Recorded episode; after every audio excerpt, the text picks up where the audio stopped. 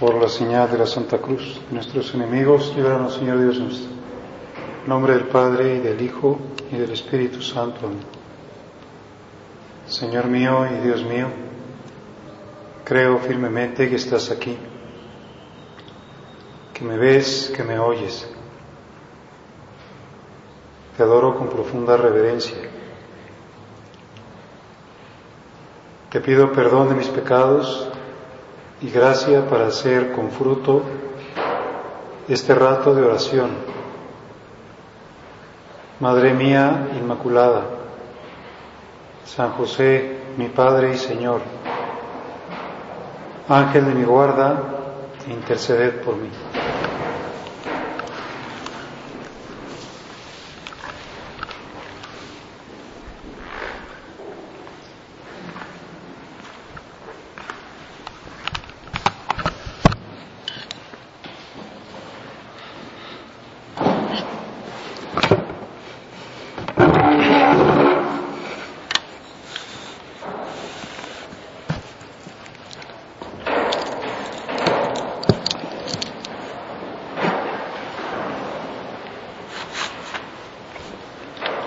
Vamos a hacer este rato de oración. Ahora que estamos en la presencia de Jesús sacramentado, tratando de prepararnos a la Semana Santa. La Semana Santa que comienza con el Domingo de Ramos. Es como la puerta en la que Jesús ingresa a la ciudad de Jerusalén para empezar el misterio de nuestra salvación, su pasión, su muerte y su resurrección. Todo eso sucede de domingo a domingo, del domingo de Ramos al domingo de Pascua. ¿Y qué cosa va a a recordarnos la liturgia de mañana, pues precisamente ese momento en el que Jesús les dice a dos de sus discípulos, vayan al caserío que está frente a ustedes. Al entrar encontrarán atado un burrito que nadie ha montado todavía. Desátenlo y tráiganlo aquí si alguien les pregunta por qué lo desatan, díganle, el Señor lo necesita. Fueron y encontraron todo como el Señor les había dicho. Mientras desataban al burro, los dueños les preguntaron, ¿por qué lo desatan? Ellos contestaron, el Señor lo necesita. Se llevaron pues el burro le echaron encima los mantos e hicieron que Jesús montara en él. En primer lugar nos damos cuenta cómo todo está previsto, todo está perfectamente conocido en la mente de Dios, sabe qué va a pasar, qué se van a encontrar al entrar a ese caserío, qué les van a decir las personas cuando pues estén desatando al burro, sabe qué va a pasar con ese burro, cómo va a entrar él a Jerusalén montado y cómo van a reaccionar los habitantes de Jerusalén. Pues va el Señor caminando desde eh, una población que se llama Betfagé, junto al monte de los olivos, bajando por ese monte hasta entrar en la ciudad. Y conforme iba avanzando, la gente tapizaba el camino con sus mantos. Y cuando ya estaba cerca la bajada del monte de los olivos, salieron a cortar ramas y las ponían en el suelo y la multitud de los discípulos, entusiasmados, se pusieron a alabar a Dios a gritos por todos los prodigios que habían visto, diciendo, bendito el Rey que viene en nombre del Señor, paz en el cielo y gloria en las alturas. Algunos fariseos que iban entre la gente le dijeron, Maestro, reprende a tus discípulos. Él les replicó, les aseguro que si ellos se callan, gritarán las piedras. Pues este es el pasaje del Evangelio que celebramos mañana y la Iglesia para ayudarnos en la consideración nos presenta un signo. Ese signo son los ramos, las palmas. Es importante que nosotros tratemos de comprender el sentido de los signos, porque los signos son realidades materiales que nos ayudan a entender las cosas espirituales. Así como al principio de la cuaresma tuvimos el signo de la ceniza, que representaba nuestra penitencia, nuestra contrición, que representa ahora el signo de las palmas, de los ramos. Pues representa en primer lugar que voy a recibir a Cristo alegremente, que voy a salir de mi casa, que no voy a quedar indiferente y y voy a, tomar una rama para ponerla debajo de el burro sobre el que va montado el Señor y voy a reconocer con esa rama que estoy contento, que me pongo feliz. Algo así como si dijera, agita las palmas. Hay veces que la gente pues, hace una cosa parecida, por ejemplo, con una bandera, agita una bandera. A veces vemos a personas, pues por ejemplo, que, no sé, que cuando van a los toros sacan un pañuelo y agitan el pañuelo. Eh, o a veces vemos pues que, no sé, en una reunión muy grande la gente lleva una manta y una bandera y la agita. Pues ¿qué está diciendo? Está diciendo eso, voy a pues a ponerme contento y a, mostrar mi alegría de esta manera. Voy a alabarlo así, como con un saludo, agitando las ramas, agitando las palmas. Y después significa también que ese ramo lo pongo en el suelo, como si dijera, esto que es mío, esto que tengo yo, lo someto a ti, te reconozco como el Salvador. Por eso nosotros podemos preguntarnos ahora que va a empezar la Semana Santa, pues precisamente eso, ¿qué, qué actitud tenemos ante la Semana Santa? ¿Qué actitud tenemos ante Cristo que entra a salvarnos? ¿Qué, qué, qué hay en nuestro corazón? Porque acabamos de escuchar también en el Evangelio que había algunos que no solo no salieron con ramas, sino que incluso pues les pareció muy mal aquello reclamaron, eran los fariseos. Pues también había otros que les pareció muy mal, que fueron los sumos sacerdotes, los príncipes de los sacerdotes. También hubo otros que les pareció muy mal, que fueron pues, los romanos. No les gustaba que hubiera ninguna, pues como, no sé, aglomeración, se ponían muy nerviosos. No les gustaba que hubiera una especie de guía, como de líder, porque podía ser causa de conflictos. Pero nosotros, nos dice la Iglesia, sal a recibir a Jesús, como dispón tu corazón. Mañana en la antífona de entrada de la misa se dice, como las muchedumbres que aclamando a Jesús, perdón, como la muchedumbre que aclamaba a Jesús, acompañemos también nosotros con júbilo al Señor. Eh, tu corazón intenta que salga de donde está en este rato de oración, que aquí está Jesús y dile, yo Señor quiero acompañarte en esta semana, quiero sentir contigo, quiero ponerme contento. La iglesia dice, acompañemos también nosotros con júbilo al Señor.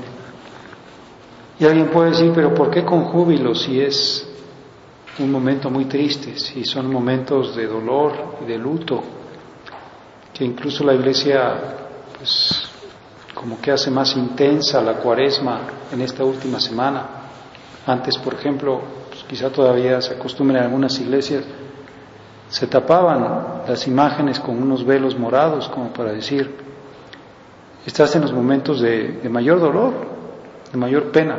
¿Por qué dices ahora con júbilo? Pues porque la Semana Santa es un acontecimiento glorioso. Es, en primer lugar, la manifestación de un amor sin límites. Es un corazón que no es indiferente a mi suerte, un corazón al que le importo tanto que, que no perdona ningún medio para que yo esté con él. Descubro el amor de Dios y descubro el Salvador. Con júbilo porque es el Salvador, porque es el Redentor, porque es la luz, porque es la vida, porque es la resurrección, porque me manifestará el triunfo definitivo de Cristo. Dice un autor, nosotros también salimos con júbilo. Podemos imaginar esa muchedumbre pues lanzando gritos de alegría o quizá incluso aplaudiendo y agitando las, las palmas, agitando los ramos, eh, manifestando de cualquier manera su alegría. Salimos nosotros con júbilo porque la Semana Santa es una revelación profundamente optimista aun cuando los signos sean de luto y de muerte. Debajo de todo subyace el dato fundamental, es la conclusión de la historia de un gran amor, el clímax del drama. Presenciaremos la demostración de un amor hasta no poder más, que trae como resultado la liberación absoluta. Es su triunfo, por eso hoy lo aclamamos y lo reconocemos. Presenciaré la demostración de un amor llevado hacia el extremo y que no sea indiferente. Puedo no salir a recibirlo, puedo no tener una disposición adecuada, puedo incluso tener una disposición eh, equivocada, falsa. Como decíamos, puedo no creer en Él, no creer en Cristo, como no creyeron los judíos, empezando por los jefes religiosos, no creyeron en Él. Decían, no es este, no es el redentor este, no es el que esperamos, no nos parece bien que sea este, aunque hace unos prodigios impresionantes, no es. Y se cerraron ante la evidencia, ante todas aquellas manifestaciones de que las obras, como él les decía, las obras que él hacía eran del Padre, de Dios. Si no me creen a mí, crean por lo menos a las obras, por lo menos a las obras. Entonces yo tendré que decir, Señor, dame mucha fe, voy a salir a recibirte aceptando que tú eres el Hijo de Dios, que tú eres el enviado del Padre para salvación del mundo, que tú eres Dios verdadero de Dios verdadero, que no hay otro Salvador fuera de ti. O podré decir, pues no quiero actuar como los romanos, a los que tampoco salieron a recibirte. No serán a recibirte porque tenían solamente metas humanas, como planteamientos humanos. Quizá, pues, no sé, dominar, conseguir más territorios, someter, lograr despojar a los pueblos de sus riquezas, engrandecer el imperio romano, escalar puestos, pues ser eh, protegidos del emperador, conseguir algunas recompensas de, pues, de los países conquistados, es decir, tenían solamente metas materiales. Y por tanto, pues tampoco les importó Jesús, ¿no? No, le, no les importó que entrara ahí donde ellos pudieron pues, haberlo recibido también. O tenemos la actitud de los fariseos que decían, pues nosotros estamos bien, no necesitamos consejos, eh, nos bastamos a nosotros mismos, somos ya buenos, ya no te necesitamos Jesús.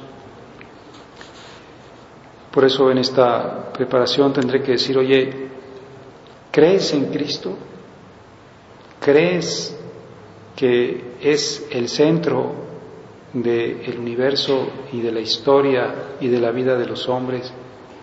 ¿Crees que es el amado del Padre por quien todo fue hecho? ¿Que tú estás también destinado a la unión con Él? ¿Crees que Jesucristo es el Hijo de Dios vivo? Porque los que lo mataron, lo mataron porque Él afirmó que era el Hijo de Dios vivo, el Hijo de Dios, Dios de Dios, luz de luz, Dios verdadero de Dios verdadero. Y dijeron, estás blasfemando, ¿cómo te haces Dios? Dice, reo es de muerte, necesitamos desaparecer, porque se ha hecho igual a Dios. Yo digo, confieso que eres Dios, te lo repito, creo que eres Dios, quiero abrirte mi alma en la fe de que eres Dios. Y después podré decir, bueno, y si creo que eres Dios, creo en tus palabras, como decía Jesús. Si me amáis, guardaréis mis palabras, conservarán mis palabras en su corazón. Si me amas, pues escucha mi palabra. O lee mi palabra. No puedo decir que la gente sepa más de cualquier tontería, como por ejemplo el deporte o, las canciones o, pues, las noticias, que sepa más de eso que de la palabra de Cristo, de la palabra de vida eterna. Yo, no, no guardo tus palabras porque no las leo o porque no las medito, porque no se han quedado en mi corazón, porque no vivo de ellas. Entonces a lo mejor pues, tendré que decir, oye, la verdad es que tampoco en realidad lo estás aceptando tú. A lo mejor no estás saliendo con tus ramos, con tus palmas, a lo mejor no agitas las palmas.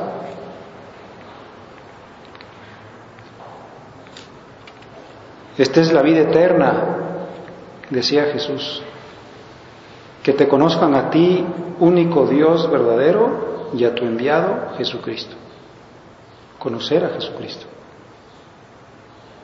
Conocerlo, hacer que, pues que realmente esté en nuestro mundo interior, nuestra cabeza, nuestra memoria, en nuestros sentimientos, en nuestras palabras. Porque si no puedo decir, a lo mejor no, no vas a salir a recibirlo. A lo mejor eres de los que se quedaron en su casa. O eres de los romanos que estaban ahí en el pretorio eh, encuartelados. O eres de los saduceos que estaban en un banquete a lo mejor, que estaban en otras cosas. Pues esta es la vida eterna, que te conozcan a ti, único Dios verdadero, y a tu enviado Jesucristo. Ahí se, se, descubre, se, se tiene la vida eterna.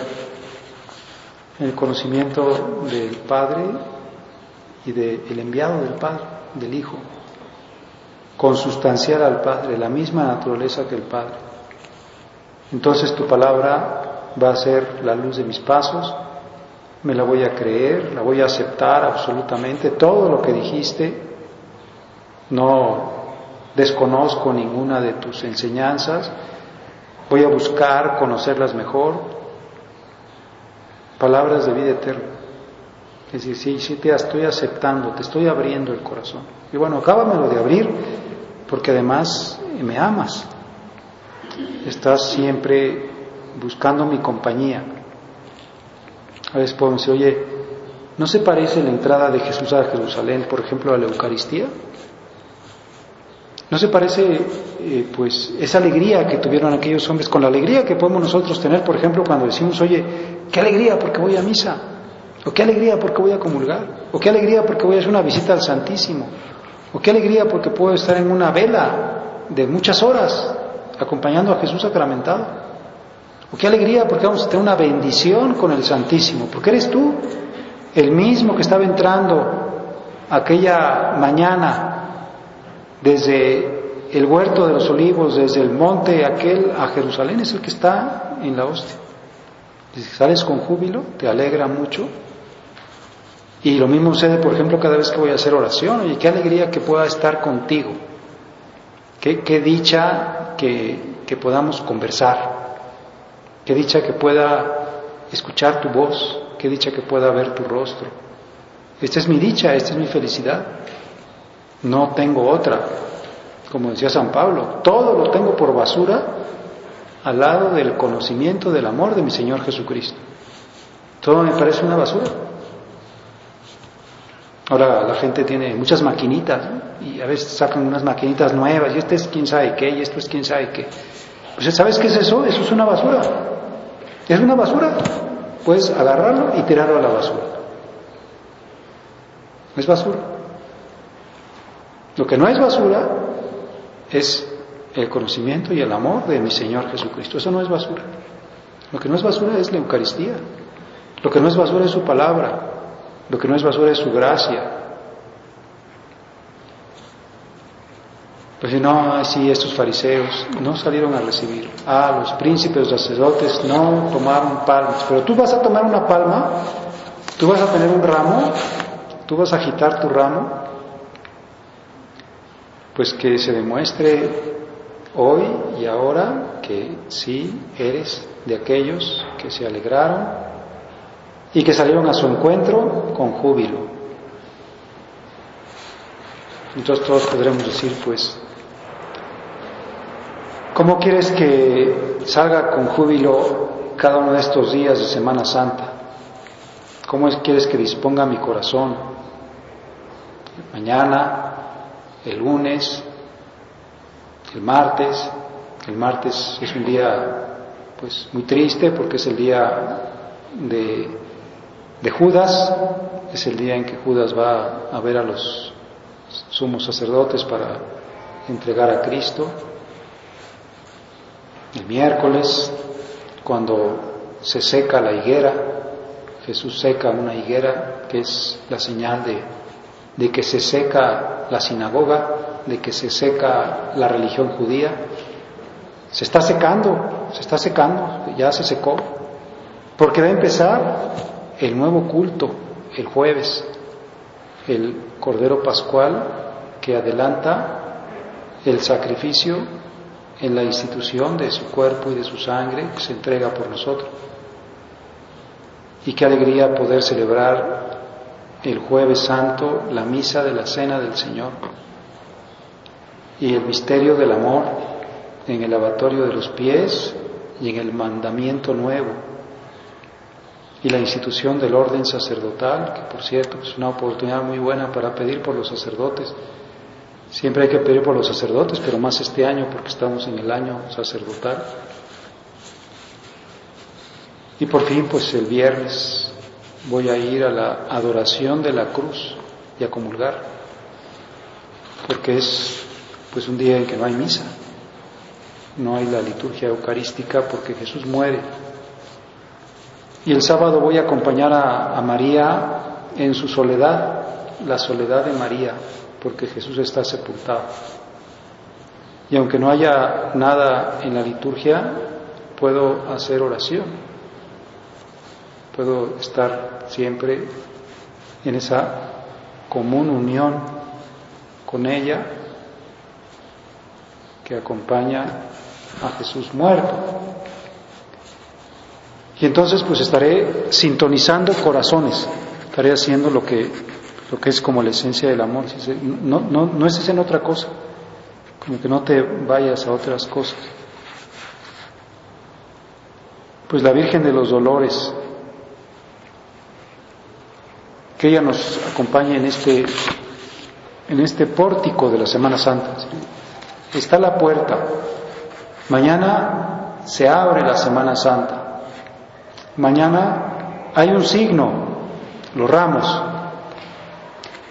Los ramos no nada más son parecidos, ah, pues llévate el ramo y ponlo en tu casa, encima de una puerta o atrás de un cuadro.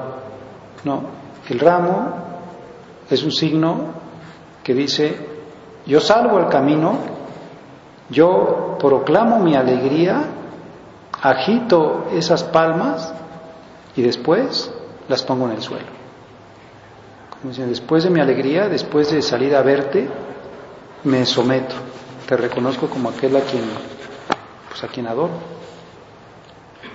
Pues esta es la petición que podemos hacerle a la Santísima Virgen con la seguridad de que nos acompañará para que esta Semana Santa, la semana más importante del año, la semana que tiene más gracia, podamos nosotros aprovechar todas esas gracias de la pasión, de la muerte y de la resurrección de nuestro Señor Jesucristo.